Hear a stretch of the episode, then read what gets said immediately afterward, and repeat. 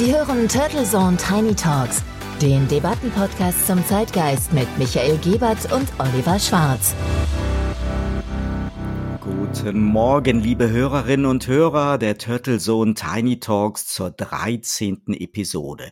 Wir schreiben den 7. Dezember. Mein Name ist Oliver Schwarz und Dr. Michael Gebert und ich begrüßen Sie auch heute wieder zum Wochenstart mit einer neuen Zeitgeistdebatte. Hallo Michael. Servus Oliver. 13. Episode, Wahnsinn. Äh, gut, dass wir Montag äh, nicht den 13. haben. Aber Spaß beiseite, natürlich auch ein herzliches Willkommen von mir an unsere stetig wachsende Hörerschaft. Michael, wie war denn dein zweiter Advent und die letzte Woche? Zweiter Event ähm, war eigentlich ganz geruhsam. Ähm, der Ausflug in die Stadt, die Innenstadt von München, hat mir allerdings offenbart, dass wir anscheinend noch kein großes Problem dahingehend haben, was Schlangenbildung angeht. Die meisten Schlangen waren vor einem TK Maxx Store. Das ist so ein Laden, wo es Markenklamotten anscheinend günstiger gibt. Und als Kontraprogramm war die zweite riesige Schlange vor einem Footlocker, weil dort neue Sportschuhe für sage und schreibe 500 Euro verkauft wurden. Also anscheinend ähm, geht's der Gesellschaft gut. Ansonsten muss ich sagen, war die letzte Woche sehr, sehr spannend, auch intellektuell. Es gab den UAE Israel Fintech Week Gipfel, der die ganze Woche gelaufen ist, mit wirklich extrem inspirierenden und auch sehr innovativen Gesprächen aus dem Bereich. Und ich denke, da kann man einiges aufschnappen und einiges von lernen. Insofern war meine letzte Woche unter dem großen Fixstern des Lernens. Wie war denn deine letzte Woche und dein Arzttermin? Oh ja, der Arzttermin war so der Originalton mit unspektakulärem Ergebnis, selbst wenn man mir dann ungerechterweise vorgeworfen hat, ich hätte vorher Körner gegessen. Also wirklich skandalös. Ansonsten war ich bei Schneeregen im schönen Rheinland, habe mehrere Workshops zum Webinareinsatz in der Unternehmenskommunikation gehalten und hatte netten Podcast Studiobesuch den Karlsruher SPD-Chef Pasa Marvi und die Wissenschaftlerin Miriam Klöpper. Was mich aber am meisten beschäftigt hat, ich werde als Sozialdemokrat langsam aber sicher zum Söder-Fanboy. Und bevor das jetzt eine irreführende Headline gibt, will ich das kurz erläutern, weil das ist eigentlich ein, schon ein ernstes Thema. Also mich entsetzt und ärgert wirklich das föderale Kasperle-Theater der Ministerpräsidenten angesichts von täglich über 400 Corona-Toten und noch mehr so dieser gelangweilte Ton, in dem jeden Tag so die neuen Zahlen des RKI in TV und Radio von den Kollegen wiedergekäut werden, so als ginge es um die Statistik des Toilettenpapierverkaufs oder den Verkehrsbericht auf einer verkehrsberuhigten Insel. Wozu Söder obwohl er ja selber auch Teil des Ministerpräsidentenwettstreits ist und ja auch nicht immer wirklich mit glücklicher und souveräner Hand agiert, aber er hat definitiv mal eine treffende Formulierung gefunden, so der nüchtern statistische Umgang mit diesem täglichen ja Jumbo-Absturz direkt vor unseren Augen sei eine ethische Kapitulation, so die Worte Söders. Und das trifft es leider hundertprozentig. Und wir erleben, so empfinde ich das, jetzt die Folgen der Mutlosigkeit und der Egoismen der letzten Monate. Und ja, Hauptsache, es kann an Silvester geböllert werden. Ja, das reflektiert auch meine ähm, Anschauung. Und das, wenn man nach außen schaut. Spannend ist ja auch, dass tagtäglich mit sehr großem Staunen die immer höheren Infektionszahlen reflektiert werden auf der einen Seite, aber der logische Zusammenhang zwischen rausgehen und möglichst viele Menschen treffen, der Anzahl der Tests und die Höhe der Neuinfektionen nach wie vor nicht anscheinend der Gegenstand des Diskurs zu sein scheint. Ja, in der Tat. Und wir beide haben hier ja auch in dem Podcast ja schon häufiger über die Corona-Warn-App mit ihrem ja sehr puristischen Funktionsumfang thematisiert und diskutiert. Spannend fand ich aber auch, dass Staatsministerin Dorothee Bär vor wenigen Tagen beim Kollegen Markus Lanz doch die reichlich gewagte These vorgebracht hat, dass man im Frühjahr wegen angeblich fertig geschriebener kritischer Journalistenartikel und der drohenden Kritik des Chaos Computer Clubs nicht den Wünschen der Wissenschaftler einer zentralen Lösung gefolgt wäre, sondern stattdessen eine App beauftragt hätte,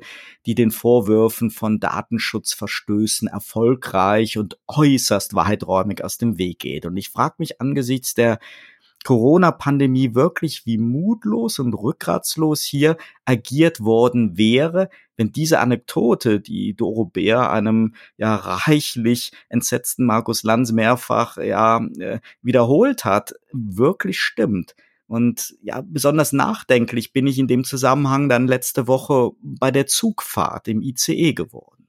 Ja, jetzt macht's mich aber spannend. Was, was heißt es? Äh, bei der Corona-App bin ich ja völlig bei dir, aber was hat die Bahn jetzt damit zu tun? Was hat die verbrochen? Jetzt kommt's. Gar nichts. Im Gegenteil, sie haben mit dem DB-Navigator wirklich die seit Jahren beste, funktionalste App mit bester Usability entwickelt und bringen in kürzesten Abständen immer neue an den Bedürfnissen der User und Fahrgäste ausgerichteten Features. Also muss man einfach mal wirklich sagen, ich finde die richtig klasse. Und ich saß also im ICE und habe mich gefragt, warum in aller Welt hat man nicht das Digitalteam der Deutschen Bahn mit der Corona-App beauftragt oder diese Funktionalität gleich als zusätzliches Feature-Set in den Navigator integriert. Das wäre, glaube ich, definitiv eine Möglichkeit gewesen. Und wo du recht hast, hast du recht. Dazu passt auch eine Meldung der IATA. Die IATA, äh, wem das nichts sagt, ist die internationale Zusammenschluss nennt sich International Air Transportation Association, also die internationale Luftverkehrsvereinigung, eine Art Dachverband aller Fluggesellschaften. Und die IATA hat ähm, sich da natürlich Gedanken gemacht, wie kann denn zukünftig Reisen aussehen und hat eine eigene Initiative in Art eines Apps auch vorgestellt, die nennt sich IATA Travel Pass Initiative. Und diese Initiative ist Open Source, ist freigegeben und wird sozusagen mal davon ausgegangen, dass die auch die entsprechende App ist, die sich an die nationalen Apps auch andocken kann und dafür die Voraussetzung ist, ob die Personen reisen können, in dem Fall fliegen oder auch nicht. Also sprich getestet sind, vielleicht sogar geimpft sind und ob sie sich in den letzten Wochen auch in Quarantäne begeben haben oder entsprechend in möglicherweise schwierigen Umfeldern aufgehalten haben.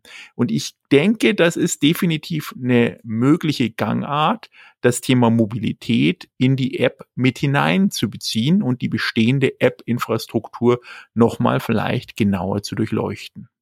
Ja, das, das trifft es doch wirklich auf den Punkt. Wenn es auch Open Source ist, so eine Initiative, ist ja sinnvoll und wir haben das ja auch eigentlich alle erwartet, dass man demnächst beim Reisen so einen Nachweis auch brauchen wird, aber dann gehört das doch wirklich in die Lufthansa-App rein, in die DB-Navigator-App rein, überall dort, wo man halt reist und ich glaube, das wäre der falsche Weg, wenn man jetzt wieder noch eine weitere App macht, weil ich habe dann auch wirklich meinen Zweifel, ob so ein internationaler Dachverband wirklich dann in der Lage ist, nicht nur gewisse Standards vorzugeben oder so eine Initiative zu führen, das sicherlich, aber dann auch wirklich diese Schnittstellen auch in allen Ländern herzustellen, wenn es schon die, die Corona-App ja nicht schafft. Also meine Corona-Tests hat das Labor nicht in die App übertragen bekommen ich habe die Ergebnisse per Fax bekommen. Und also ich, ich sehe da wirklich diesen Punkt, wie viele Datentöpfe, wie viele Zugänge, wie viele Usability-Konzepte wollen wir eigentlich noch? Muss da nicht Integration als besseres Konzept her? Und wenn wir schon keine Bürger-App haben, dann sollte sowas auf jeden Fall in wirklich regelmäßig genutzten Mobilitäts-Apps halt dann angesiedelt werden. Und klar müssen, gerade wenn es um Bürger- und Gesundheitsdaten geht, das halt besonders sicher gestaltet werden. Aber ich glaube einfach bei einer funktionalen App wie einer Lufthansa-App oder einem DB-Navigator, die viele Menschen tagtäglich benutzen, ist das ja viel realistischer und vom Aufwand auch viel eher zu rechtfertigen, als wenn es noch eine neue App gibt, die man wieder äh, getrennt absichern muss, die wieder äh, einen neuen Zugang hat, wieder einen eigenen Datentopf hat. Ja, ja, und ich glaube, man muss auch hier wieder den Schritt zurückfinden und sagen, was ist denn eigentlich passiert seit Anfang des Jahres? Wir haben also eine Indikation, dass es da in China zu größeren Ausbrüchen kam und die Bundesregierung hier gerade in Bayern mit Webasto, ich erinnere dran, das war im März, hat also anscheinend frühzeitig eine Indikation bekommen, dass da was passiert. Jetzt kann man ja davon ausgehen, bei einer globalen Pandemie wie der, wie der hiesigen, ähm, dass auch andere Länder reagiert haben. Und genau so ist es. Das heißt, auch jetzt eine Referenz zu dem Herrn Lanz und unsere Digitalministerin äh, Dorothea Beer ist in dem zwar ganz erfrischend, aber natürlich leider sehr populistisch aufgehängt, weil die Entwicklung und unsere App wurde, ich erinnere, am 16. Juni im Art einer Pressekonferenz großartig propagiert. Die Entwicklung, die davor stattgefunden hat, weltweit, ist schon längst gelaufen ab März. Es gibt zum Beispiel vom MIT, dem Massachusetts Institute of Technology, eine eigene Vorgabe, die nennt sich SafePath, auch Open Source, auch einsichtig seit April. Und ich bin der Meinung, dass gerade die Initiativen, wenn man sich schon nach Westen richten möchte in Deutschland, ja sehr, sehr viel Grundarbeit schon geleistet haben. Und für mich ist es echt unverständlich, dass man dort nicht mehr auf das Wissen, auf das Verständnis und auf die Vorarbeit zurückgegriffen hat, sondern wirklich wieder einen eigenen Weg wählen wollte. Und schaut man sich mal die Lage in Deutschland an, dann gab es vorher verschiedene Frameworks, teilweise zentralisiert, getrieben durch das Robert-Koch-Institut, durch das Fraunhofer-Institut, durch die Technolo äh, Technologische Universität in Berlin, durch die TU Dresden und Erfurt und durch Vodafone spannenderweise. Und es gibt dezentrale Ansätze. Da geht, da ist drin Google, da ist Apple mit ihrem Basic Framework. Da sind aber natürlich auch Sachen drin wie MIT. Und gerade dieses MIT-Framework von, dieses SafePath-Framework ist anscheinend so gut, dass die WHO, die World Health Organization, in ihrer App, die aufgepasst auch noch kommen wird, und zwar auf globaler Basis, dieses MIT-Framework lizenziert hat und das als Basis für ihre App in einem globalen Austauschprogramm nutzen wird. Also insofern für mich ist es ein bisschen fraglich auch zu sagen, es war vorher zentral, dann dezentral. Das stimmt auch leider nur teilweise, weil wenn wir uns mal die App-Lage in Deutschland anschauen, dann gibt es zwar die schöne bekannte Corona-Warn-App vom Robert-Koch-Institut, aber es gibt auch eine App von der FH Kiel, die ist in der Entwicklungsphase und eine App von, äh, die nennt sich ITO von der TUM München. Also auch dort gibt es andere Ansätze und die immer Benchmark-Zahlen, so äh, wie der K-Index und die Infizierten ist ja bei den Apps die Download-Zahlen. Und da muss man ganz klar sagen, die, Euro, Euro, die euphorischen Download Zahlen, die da auch aus der politischen Richtung proklamiert werden, sind jetzt nicht so euphorisch. Der Weltmeister in Downloads sind die Inder. Die, deren App wurde bereits im Mai vorgestellt und hat weltweit die meisten Downloadzahlen und innerhalb von 24 Stunden sogar die den Leader, das ist nämlich Pokémon Go als Spiel überrundet. Und man hat, hätte da bereits im Mai lernen können, was passiert mit großflächigen Rollouts, was passiert mit Akzeptanz, was passiert mit Datenschutz und was passiert mit Integration bestehender Apps. Die Inder haben es im extremen Massentest vorgemacht und das wurde nicht gelernt. Es waren jetzt ganz, ganz schön viele Apps, die du alle erwähnt hast. Und ich glaube, wenn wir mal ein bisschen von der Corona-Warn-App weggehen, das ist ja genau auch dieses Thema. Ich habe mich da mit dem Pasa Marvi beim Interview auch drüber unterhalten. Er will ja nächstes Jahr für den Bundestag kandidieren über dieses föderale Flickenwerk in Sachen Digitalisierung und so die fehlende Steuerung im Bund, sei es durch ein Ministerium oder durch eine Digitalagentur. Und diese unklaren Zuständigkeiten, die mangelnde Strategie, ja, die kann man halt wunderschön in diesen endlosen Apps im Auftrag der Ministerien und Behörden sehen. Und statt so die Vision einer Bürger-App oder eines Bürgerportals zu verfolgen, mit der ich dann so ein zentrales, integriertes Werkzeug hätte, werden Apps von jedem Ressort und jeder Behörde ja eher so projekt- und kampagnenorientiert beauftragt und fristen dann ja meist schon nach Monaten so ein Friedhofsdasein. Und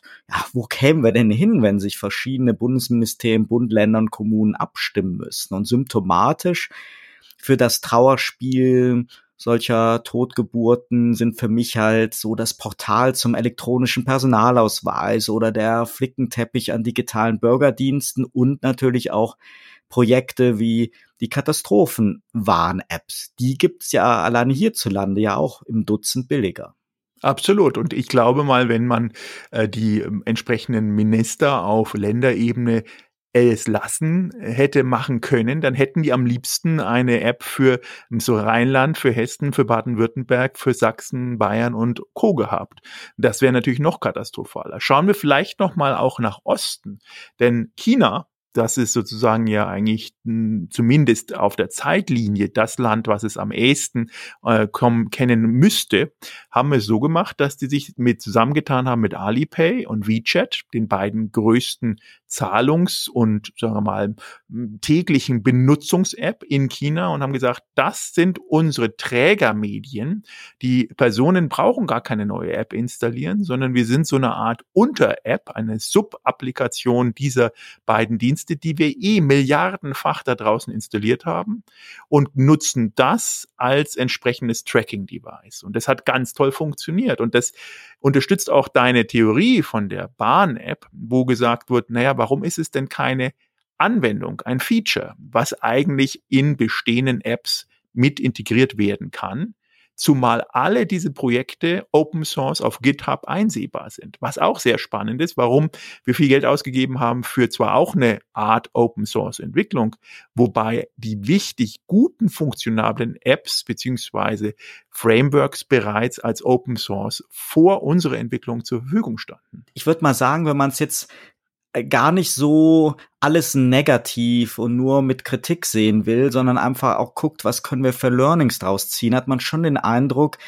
mal jetzt jenseits der, der Pandemie, wir haben einfach über Jahre hinweg diese Debatte, wie können Kompetenzen, Aufgaben, die traditionell föderal verteilt sind, wie können die halt zukunftsweisend eben neu sortiert werden, weil einfach das Internet und digitale Dienste halt einfach ja nicht ihre ja, ihre Stärke regional ausspielen können. Genauso wie wir bei KI. Das können wir jetzt ja auch nicht sinnvoll nutzen in Corona-Zeiten, weil auch da ja die notwendige Ethikdiskussion und all das ja noch, noch ganz am Anfang steht. Das ist also ja auch alles noch gefährlich und die Ängste übersteigen da halt die positiven äh, Erwartungen. Ich glaube, wir müssen auf jeden Fall jetzt die Lehren daraus ziehen. Corona hat wie durch ein Brennglas gezeigt, dass wir über Jahre hinweg notwendige Initiativen und Investitionen halt verschleppt haben und Jetzt muss da einfach mal an diesen heiligen Gral auch rangegangen werden und dass wir halt bestimmte Themen und Verantwortlichkeiten zeitgemäß und im Sinne der Zukunftsfähigkeit halt neu sortieren. Das wäre natürlich das aller, allerbeste und auch die Integration eigentlich der Gruppen, die jetzt nicht unbedingt eine App beziehungsweise ein Mobiltelefon haben, wo eine App draufkommt. Das hatten wir ja schon mal in einer Episode diskutiert.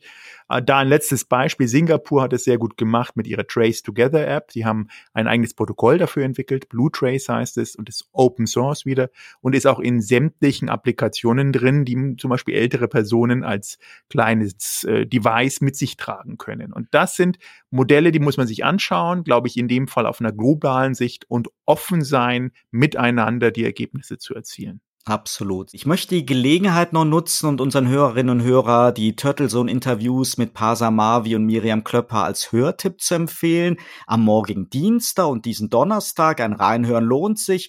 Und auch nächsten Montag heißt es dann wieder herzlich willkommen zur Turtlezone Tiny Talks. Ich freue mich darauf. Alles Gute, Michael, und eine schöne Woche. Ja, genießen Sie Ihre Woche, liebe Hörerinnen und Hörer, und noch einen wunderschönen Montag.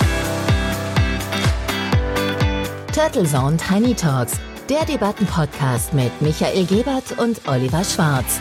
Immer zum Wochenstart auf allen Podcast-Plattformen und auf turtlezone.de.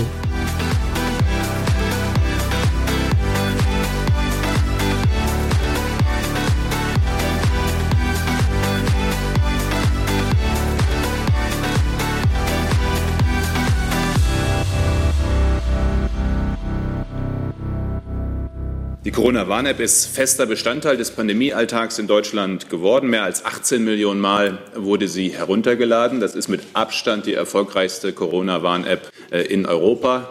Äh, wir haben sie auch beständig besser gemacht. Herr Gebraun hat schon darauf hingewiesen, eine neue App bedeutet immer auch, dass man immer wieder was erkennt und sieht, was noch besser geht.